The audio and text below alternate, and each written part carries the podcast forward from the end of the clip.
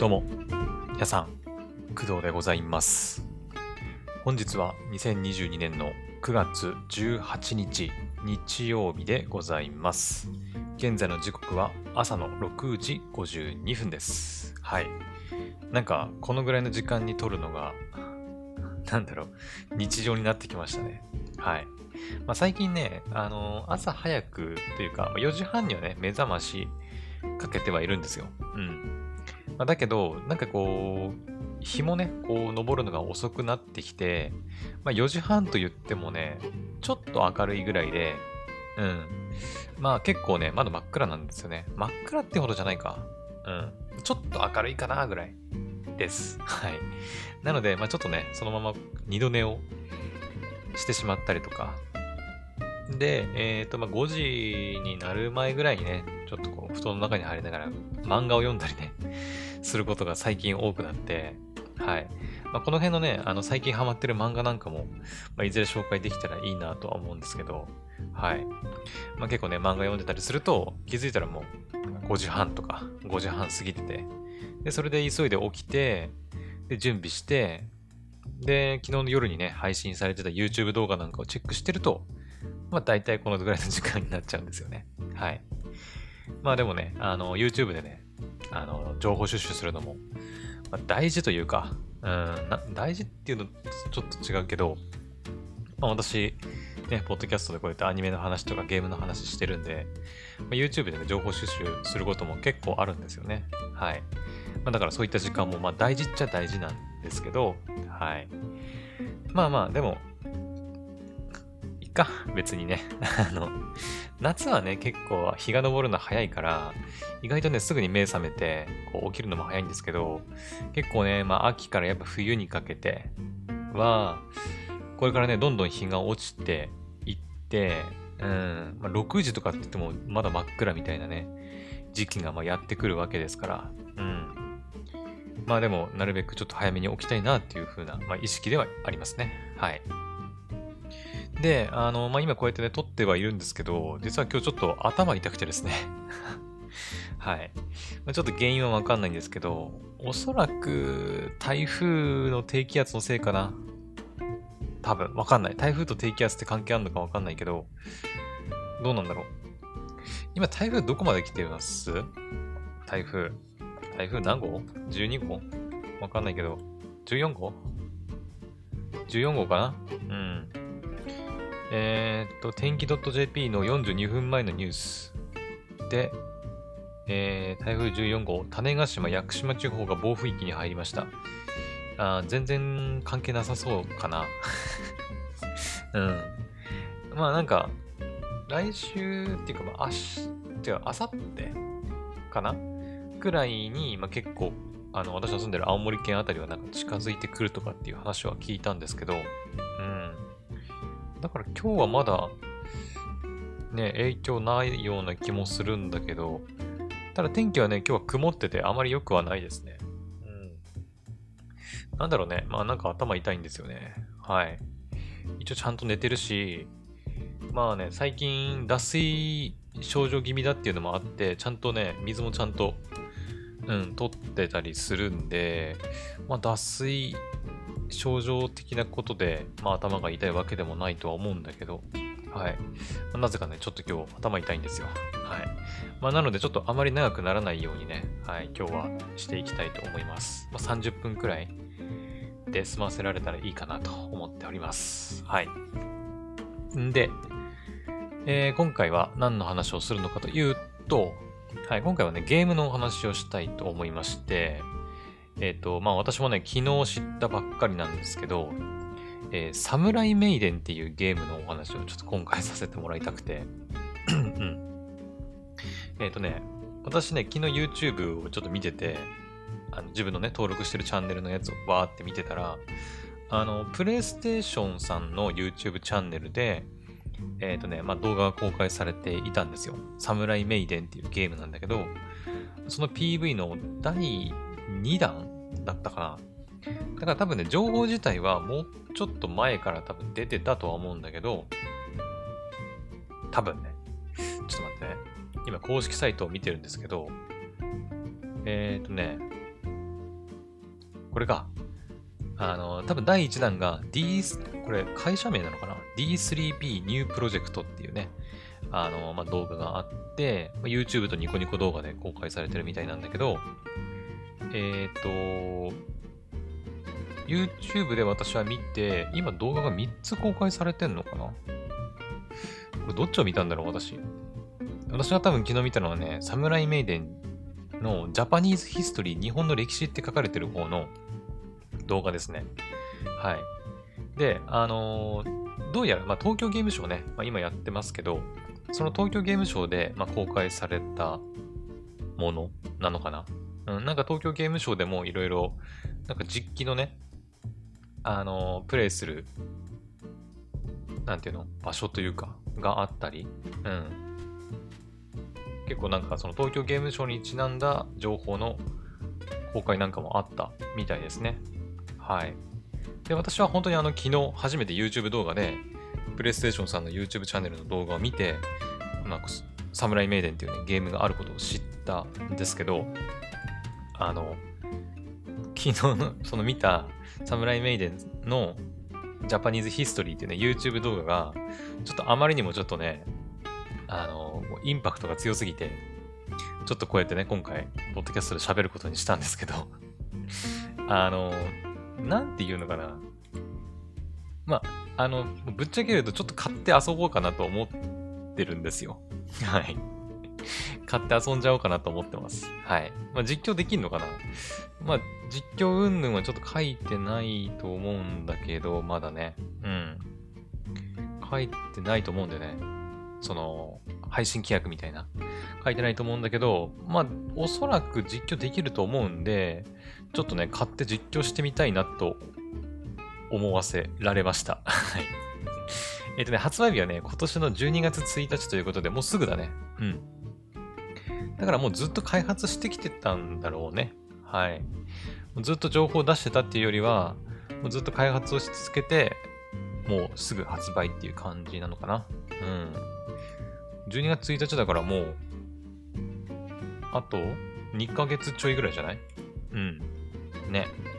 まあ年末挑戦っていう感じで、ね、まあいろいろね、ゲームとか、うん、クリスマスとかね、に向けて、たくさん出るとは思うんですけど、まあそのうちの一つっちゃ一つなのかな。うん。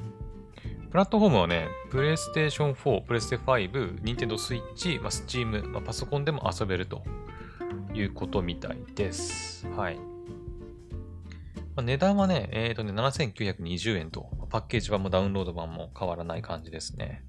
はい。まあ、デラックスエディションはね、まだね、価格未定になってるんですけどね。うん。あ、スチーム版は12月8日が発売なんだね。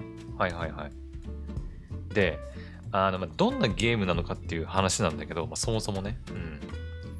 あの、まあ、PV とかをね、見てもらった方が一番早いと思うんだけど、あのね、まあ、女子高生が、まあ、ちょっとこの後ね、ストーリーとかについても軽く触れますけど、なんかね、女子高生の姿をした、えっ、ー、と、侍が、なんかまあ、戦国時代、過去ハテナみたいなところで、えっ、ー、と、敵をバッサバッサと剣で、刀で倒していくっていうゲームらしいんだよね。うん。私も本当に昨日 PV 見ただけなんで、あの、はっきりとしたことはよくわかってないんだけど、まあ、ざっくり言うとそんな感じっぽいね。うん。はい。で、えっ、ー、とね、私が今回、まあ、その、なんだろう、PV を本当ただ一回見ただけなんだけど、欲しいなと思った理由が、まあ、単純にキャラクターがやっぱ可愛いんだよね。うん。キャラデザ誰だったっけな？書いてたんだよな。えっ、ー、とね、この人か。私、あまりイラストレーターの方の名前とかあんまり知らないんだけど、えー、ミワのラグさん。で合ってるかな読み方。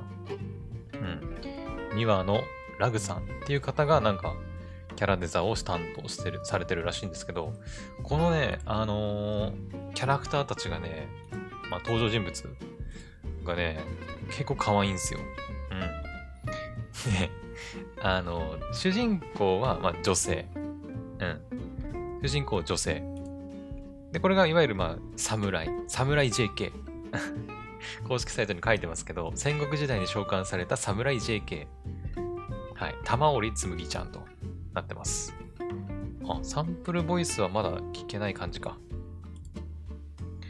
はいはいはい。はあはあはあ、で、えっ、ー、と CV はね、この人名前なんて呼ぶんだっけな。えっ、ー、とね、あれだな、スーパーカブの生産ですね。夜道ゆきさん。うん。夜道ゆきさんは、私はですね、そうだね。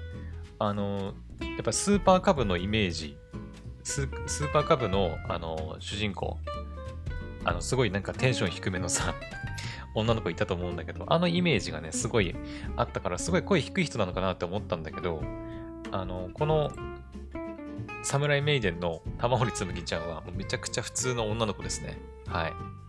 ちょっとびっくりしましたね。はい。現代の普通の JK。そう、なんか普通の JK がね、まあその戦国時代に、まあタイムスリップというか、するみたいな話らしいんだけど、あの、ぶっちゃけると、あの、PV 見た方はわかると思うんだけど、あまり真面目に捉えない方がいいかな。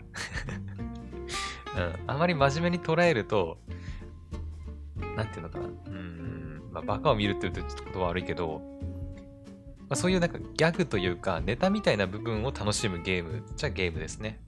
はい。なんか雰囲気ね、あれに似てんだよな。戦乱神楽。うん。あれもなんかさ、えー、あれ忍びだったっけか？忍びがね、いっぱい出てくる。まあちょっと無夫婦なね、ところにこう、重点を置いたゲームですけど、なんかそれにちょっと近いものを感じるっちゃ感じるんだよね。ですね。とにかく女の子が可愛い。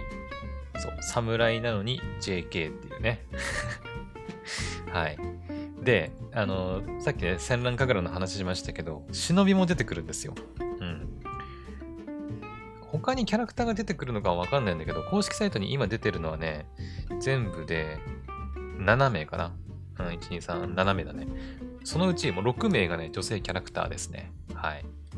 で主人公はさっき言った、えー、玉織つむぎちゃん？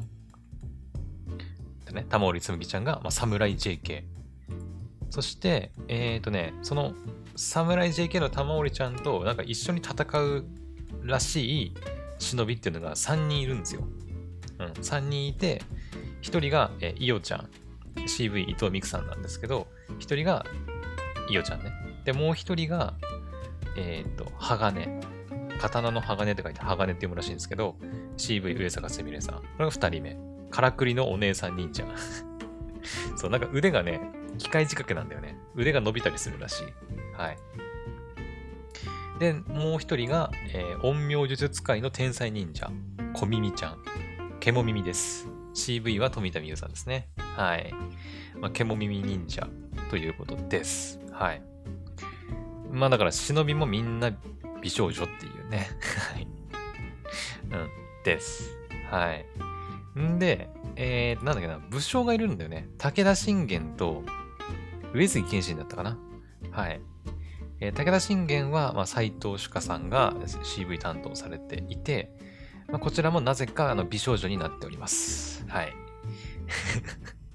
美少女になってます。はい。で、上杉謙信も、えー、この人名前なんだ初めて見るな。神間さんかな？上間さんかな？上間恵美さんが声を担当されていて、えーと、もちろん美少女でございます。はい。で、あの、登場キャラクターが書いてあるんですけど、あの、一人だけ男性キャラクターがいまして、それがね、あの、織田信長。織田信長。天下統一目前の第6代、6天魔王って書いてあって、え、そう、あの、織田信長なぜか魔王になってんだよね。よくわかんないんだけど。で、これを、えー、黒田孝也さんが声をやってると。ね。はい。黒田さん、黒田さんはさ、えっ、ー、と、確か奇跡シリーズ、黒の奇跡にも出てたよね。あの、えっ、ー、と、破壊、千の破壊者だっけ？エルロイ・ハーウッドの声、黒田孝也さんじゃなかったかな？確か。黒の奇跡のね。うん。なので、めちゃくちゃ、まあ、イケオジ、まあ、イケボなんですけど、なぜ織田信長だけ、あの、普通のおっさんなのかがちょっとわかんないけどね。ね、ここまで来たら全員美少女でもいいような気もするんだけど、なぜ織田信長だけおっさんなのかっていうね、ちょっと疑問はありますけど、はい。まあだから織田信長以外はもう全員美少女キャラクターでもう揃っているということで、まあメインキャラクターはね、さっき言った玉織紬ちゃん、それに使える伊代ちゃん、えー、鋼ちゃん、小耳ちゃんだっけ、うん、の、まあ、4人でおそらくあの、まあ、ゲームをプレイしていくんじゃないかなと思うんですけど、あのめめちゃくちゃ私あの想像で言ってるからね。あの、一応公式サイトの情報は見てるけど、結構想像で言ってるから、うん、実際のところはわかんないです。プレイしたわけでもないしね。うん。はい。って感じなんですよね。ちょっとじゃあ物語見ていきましょうか。物語。もうね、しょっぱなからね、ちょっと意味がわかんないんだよね。うん、ちょっと読んでいくよ。えっ、ー、とね、織田信長、いちごパンツで本能寺の変。えー、1582年だから、いちごパンツ、てんてんてん、か。ちょっと意味がわかんないんだよな だから、あの、そういうノリって思えば、まあ、そういうゲームなんだなって、うん、思えばいいんだけど、あの、あまり真面目にね、プレイするゲームではないと思います。あの、それこそなんか、多分壮大なストーリーがあるとか、ね、まあ私が好きなね、さっき言った黒の奇跡とかだとか、まあ、ゼノブレイドだとかさ、その辺のゲームとはちょっと全然タイプが違うゲームですね。うん。えー、玉織紬は放課後の教室で居残り勉強をしていた。歴史の勉強は苦手。意味のない年号の語呂合わせは特に嫌いだ。えー、とりあえず戦国時代に生まれなくてよかった。歴史の教科書のどこを開いても戦いの話ばかりなのを見て一人つぶやく。気を失う前の紬の記憶はここで終わっている。目を目覚めたのは教室ではなく炎に包まれたお寺、本能寺だった。死にたくなければ戦うしかあるまい。自分を織田信長と名乗ったヒゲのおじさんが言う。黒田孝也さんですね。はい。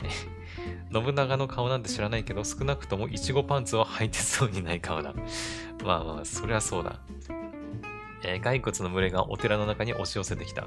もうこの時点からもう普通のタイムスリップものではないっていうことですよね。うん。明らかに骸骨の群れが押し寄せてくるって、なんかもう、私の中でね、本能寺で骸骨の群れとかっていうと、なんか鬼武者思いつくんだけど、まあ、私と同じ世代の人だったらわかると思うんだけど、鬼武者ね。うん。プレステ2、リメイクされたんだっけか？リメイクじゃない、えー、リマスターされたんだっけか？プレステ4かなんかで。ちゃったっけ？鬼武者。ね、あの、明智様之助が出てくるやつ。まあ、あれは玄馬っていうね、ちょっとまあ、骸骨だけではないんだけど、玄馬っていうまあ、ゾンビみたいな、うん、敵が出てきて、まあ、それを侍である明智様之助が、ね、あのー、倒していくという、まあ、ゲームでしたけど、うん、当時やってたね。うん。もう私、当時って言ってもまだ小学生くらいだったんで、ね、あの、全然クリアできなくて、父親と一緒にこうプレイして、うん、いた記憶がありますけど、まあなんかそんなね、鬼武者のちょっとことを思い出しながらね、見てましたね。うん。で、紬に手渡されたのは一振りの日本刀。えー、剣術のお稽古で触っていた、触っていたような偽物じゃない。これは真剣だと。で、やればいいんでしょ。どうせやるんだったら思い切りやってやるわと。えー、転生、転生かな？転生？10年。6月2日、本能寺の変。戦国時代の英雄、織田信長の最後の日に一人の JK が紛れ込む。新しい歴史が教科書に刻まれるか、それとも点々点。というのが、ま、物語みたいですね。はい。まあなんかちょっとなんか真面目っぽく見えるけど、ところどころにね、はっていう、えっていうね、要素がね、あの、入ってるんだよね。うん。正直、現代の JK が、まあ、戦国時代にいきなり飛ばされて、真剣手渡されて、思いっきりやってやるって言って、いきなり、ね、あの、骸骨の群れと戦えるかって言われると、絶対無理だよなとかね。うん。しょっぱな、本能寺の変の覚え方がいちごパンツっていうね、覚え方、な、なん、覚え方っていうのが、ね、うん。まあ、この作品がどんな作品なのかを物語ってるなっていう気がしますね。はい。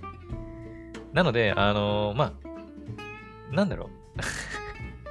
ネタゲームっちゃネタゲームなんだろうなっていう、うん、感じはするんですけど、まあ、ただ単純にね、やっぱ、なんか面白そうっていう、うん、のがあって、まあ、ちょっと買ってね、プレイしてみたいなっていうのもあるんですよね。うん。はい。でもシステム見てなかったね。そう、システムもね、一つちょっとわけわかんねえのがあったんですよね。えー、豪快爽快な兼任一体アクション護衛システム。で主人公の、まあ、つむぎちゃんは、まあ、侍 JK なんで、剣術を使うと。で、その、まあ、お供というか、ね、になるのが、まあ、さっき言った3人の忍びがいるわけですから、まあ、剣術と忍術をスピーディーに組み合わせて戦う剣人。剣と忍びって書いて剣人一体のアクション、護衛システムが本作の戦闘を彩ると。うん。毛さ切り、胴切り、一つなど強力な斬撃で亡者を切り捨てる紬の剣術。え区内攻撃や爆弾、からくりワイヤーアーム、氷結の陰陽術など、3人の忍者護衛による様々な忍術。この2つのアクションを同時に駆使して大量の亡者たちを蹴散らしていくと。はい。だからやっぱり4人で、4人1組で戦っていくっていう感じなのかな。うん。まあ、ナルト？急に出てくるけど、ナルト？とかだとさ、あのー、えー、なんだっけ？何班だっけ？あれ。かかし班だっけ？ね。あの、ナルト、サクラ、えー、サスケくんの3人と、まあ、かかし先生。まあ、かかし先生も忍びだったけどね。うん。まあ、今回のこの、サムライメイデンは、えー、つむぎちゃんの侍。あとは、なんだっけ、いおちゃん。そして、鋼。名前なんだっけ、一人。あと一人。こ、えっ、ー、と、ここみじゃなくて、なんだっけ？こ、ここ。えっ、とね、ちょっと待って。ちょっと名前がね、まだ覚えられてないんだけど。えー、小耳だ。そう、小耳。そう、猫耳だからね。猫耳だから小耳ちゃんね。はいはい。の、まあ、4人で、ね、まあ、敵をバッサバッサと倒していくというゲームですよね、やっぱね。いやまあ、体験版ちょっとやってみたいけどね。まあ、あるのかわかんないけど。うん。まあ、あと2ヶ月ぐらいで発売だからね。まあ、わざわざ体験版出すあれもないのかな。うん。で、あの、まあ、このゲームのもう一つのなんか見どころなんだろうけど、あの、口づけの術っていうのがあって、あの、乙女と乙女が触れ合って強くなるっていうね、システムがあるみたいなんですよ。はい。まあ、口づけって、あの、口に、あの、お化けがつくのをつく、あの、憑依、憑依だったかなの感じのどっちかの口づけの術なんだけど、えー、護衛が持つ生命エネルギーを分け与えて、紬をパワーアップする禁断の術。えー、発動するにはお互いの手や顔や体のどこかが触れ合っている必要があり、中でも唇と唇を重ねることで、術の力は最大限に膨れ上がる。いきなり唇を求めると、KY 認定。これ KY っていう言葉自体ももう最近聞かないよね。いつだ流行ったの？ね、空気読めないっていう意味の KY ね。はい。KY 認定されてしまうのは、現代でも戦国時代でも一緒。最初は手などの軽い触れ変からスタートし、絆が十分深まった後に、初めて唇を重ねるのが口づけの術の極意であり、マナだ。というふうに書いてあります。はい。ということで、まあ、あのー、ゆり要素もあると、うん、いうことです。はい。ね、もうなんか、いろいろ大丈夫かっていう感じもするんだけど、まあそういうゲームだって捉えれば、ね、何度も言ってますけど、まあ、そういうゲームなんですよ。うん。だから、ゲームの物語にね、あの、期待するとか、あとシステムに期待するとかっていうよりは、どっちかっていうと、まあ、キャラを楽し、キャラのなんかそのイチャイチャとかを楽しむ ゲームなのかなと私勝手に思ってますけど、うん。まあでもね、本当にだから、キャラクターはとにかく可愛いんですよ。うん。キャラクターがとにかく可愛いので、うん、やっぱそこがね、このゲームの、まあ、一番の魅力なのかなっていう気はしますね。うん。まあ、萌えゲーっていうのかな？なんていうのかな？うん。この手のジャンルのゲームね。はい。だから、まあ、萌えゲーとして、まあ、楽しめれば、まあ、いいのかなっていう気はしてます。もちろんね、アクション、アクションの要素もあるから、まあ、アクションゲームが好きな人は楽しめるとは思うけど、うん。まあ、ただその、この手のね、萌えゲーがあまり好きではないというか ね、あまり好みではないっていう人はちょっと、あれかもしれないけどね。はい。まあ私はね、まあ、もちろんね、ストーリーが大事なのはね、結構何度も言ってるんですけど、まあアニメとかね、まあ漫画とかも結構、うん、キャラクターのビジュアルは、うん、まあストーリーほどではないにしろ、まあ結構ね、大事かなと思ったりするし、うん。特に漫画においてはね、結構表紙のね、そのキャラクター、キャラクターっていうかその表紙のデザインとかで、あの、面白そうとかね、見てみようかなっていう風にもなったりすることあるんで、まあ、ジャケ買いというかね、うん。うん。まあ、こともあるので、まあまあまあ、あの、あ、そうだね。あと、私ね、ツイッター、クドラジのツイッターね、あの、ほとんど、あの、美少女の画像を集めるために使ってたりするんで、あの、はい。まあ、皆さんにはね、一応、ポッドキャストの情報をお伝えしていくツールとしても使ってるんですけど、グドラジのね、公式のね、ツイッターアカウントのあのいいね欄を見ていただけるとわかるんですけど、あの、私がいいねしてるあのツイートって、もう、ほぼほぼ、もう99%は、あの、いろんなね、イラストレーターの方たちが描いた、もう美少女イラストばっかなんで、あの、ちょっとエッチなやつも入ってるし、なるべくね、あの 完全に、その、なんていうの？もう出ちゃってるというか、あの、もう R18 の画像はなるべくいいねしないようにはしてはいるんだけど、うん、多分、多分してるはず。いや、でもどうだろうな。昔はやってたりしたからな。遡っていけばもしかしたら見れるかもしれない。うん。なので、まあそういうのもあるので、まあ私はね、結構こういう萌え芸は好きっちゃ好きなんですよね。うん。はい。昔、戦乱神楽とかもね、一時期プレイしたことありますし、うん、プレステ4だったかな。うん、ちょっとだけね、やったことあるし、うん、まあ好きっちゃ好きなんで ね。うん、12月特に今んとこ買うゲーム特になかったから、うん。まあだから、ちょっと買ってみようかなっていう気にもなったんですよね。はい。まあ、直前ぐらいに、まあ、11月の17か、に歌われるもの前日祭になるモノクロメビウスが発売されるから、うーん、まあ、まあ、おそらくね、あの、黒の奇跡もね、2週間後に発売されて、10月中盤黒の奇跡もうずっと遊んでいくと思いますけど、黒の奇跡もね、多分ね、ゲーム実況終わらないと思うんだよね、年内。終わらないと思うし、で、途中から、ね、モノクロメビウスも来て、で、12月1日には、このサムライメイデンも来てって感じでね、まあ、ちょっといろいろ中途半端になりそうな気はしているんですけど、うん。まあでもなんか、すごい、買ってね、遊びたい、遊びたいなっていうふうに思ったんで、まあ、ちょっとまだね、あのー、プレイステーションストアでは、あの、販売はされてなくて、スチームだけかな今見れるのはね。うん。あとはパッケージ版とかなのかなうん。パッケージ版とかであれば多分 Amazon とかのサイトで見れるのかなね。購入ガイドがありますね。あ、パッケージ版。パッケージ版は今 Amazon と D3P のウェブショップで買えるみたい。うんうん。あ、初回封入特典とかもあるね。これパッケージ版か。え紬専用衣装。セーラー服の、あ、ギャルね。はい、あ、PV にあったね。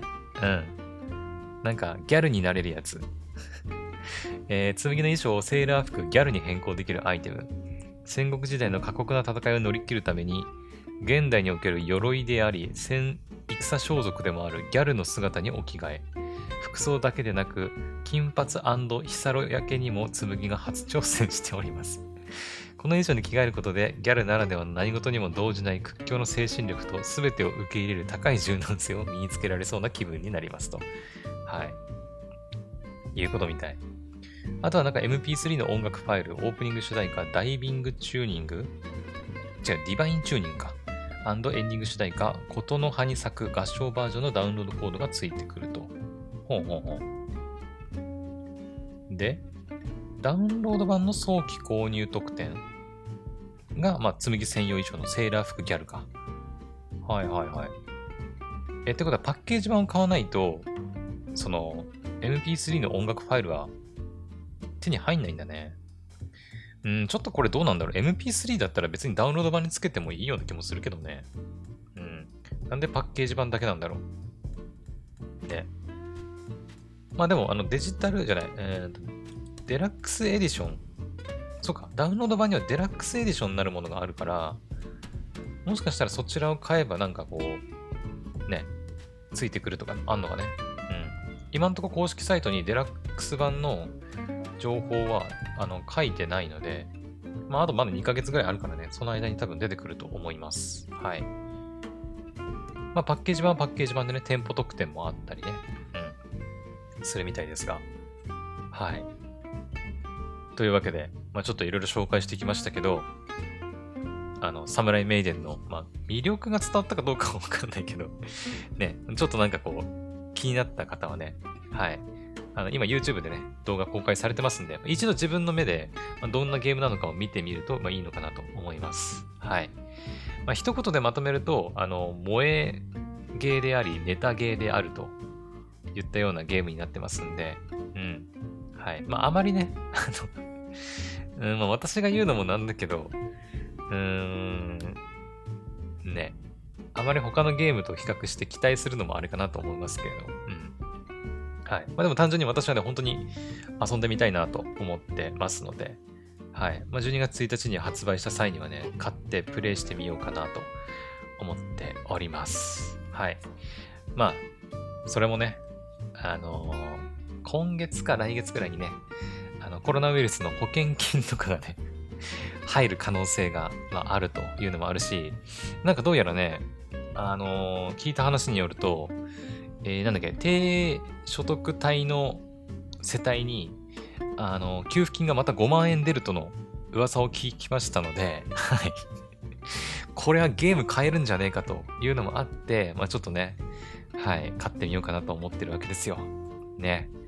まあお金の使い方として合ってんのかわかんないよ、これ。だって 保険金とかさ、給付金でゲーム買って大丈夫なのかと。うん。まあ、使い道は自由であるとは思うんだけど、うん、果たして本当にゲームに使っていいものなのかっていうのはね、ありますけどね。うん。あ、でもただね、あの、今んとこその、配信規約的なものがね、書いてないんで、配信できるかどうかがちょっと心配ではありますかね。うん。まあ、この手のゲームはあまり配信規約っていうか、ストーリー重視してるわけでもないし、うん。まあ、あまりうん、どうなんだろうね。規約的に制限されることはないとは思うんだけどね。多分。多分ね。はい。まあ、今後公式サイトの情報とかもね、チェックしながら、はい。まあ、実際に買うのか、実況プレイするのかっていうのをね、はい。確認していこうかなと思います。はい。はい。あの、まあ、いろいろね、あの いいこと悪いこと言いましたけど、まあでも総合、まあ今、総合評価っていうか、プレイすらいないんだけど、うん。まあでも、キャラクターはとにかく可愛いので うん、萌えゲーとしてはもう、いいんじゃないかな。ゆり要素もあり、女の子可愛いし、ね。はい。私、ゆりに関してはね、まあそこまで別にすっごい好きってわけじゃないんだけど、うん。ゆりアニメもね、まあ、そんなには見てないかな。そもそもそんなに多くないか。えー、っと、なんだっけ、あの、ゆりアニメ。えー、っと、あ、名前忘れた。名前忘れたけど、でも見てても、でも2、3作品ぐらいかな、多分ね。うん。だからそこまで大好物、大好物って言い方が悪いな。まあいいか。大好物ではないですけど、まあ、好きですよ。はい。なので、まあ、ゆりげ、ゆりが好きな人はね、はい、まあ、ちょっと遊んでみてもいいんじゃないかなとは思いますね。はい。というわけで、ちょっといろいろ、あの、喋りすぎましたね。はい。まあ、皆さんもぜひ、ご自身のね、目で YouTube 動画チェックして、見てほしいなと思います。はい。それでは、ちょっとね、頭も痛いので、今日は この辺にしときたいと思います。それでは、また次の配信でお会いしましょう。バイバイ。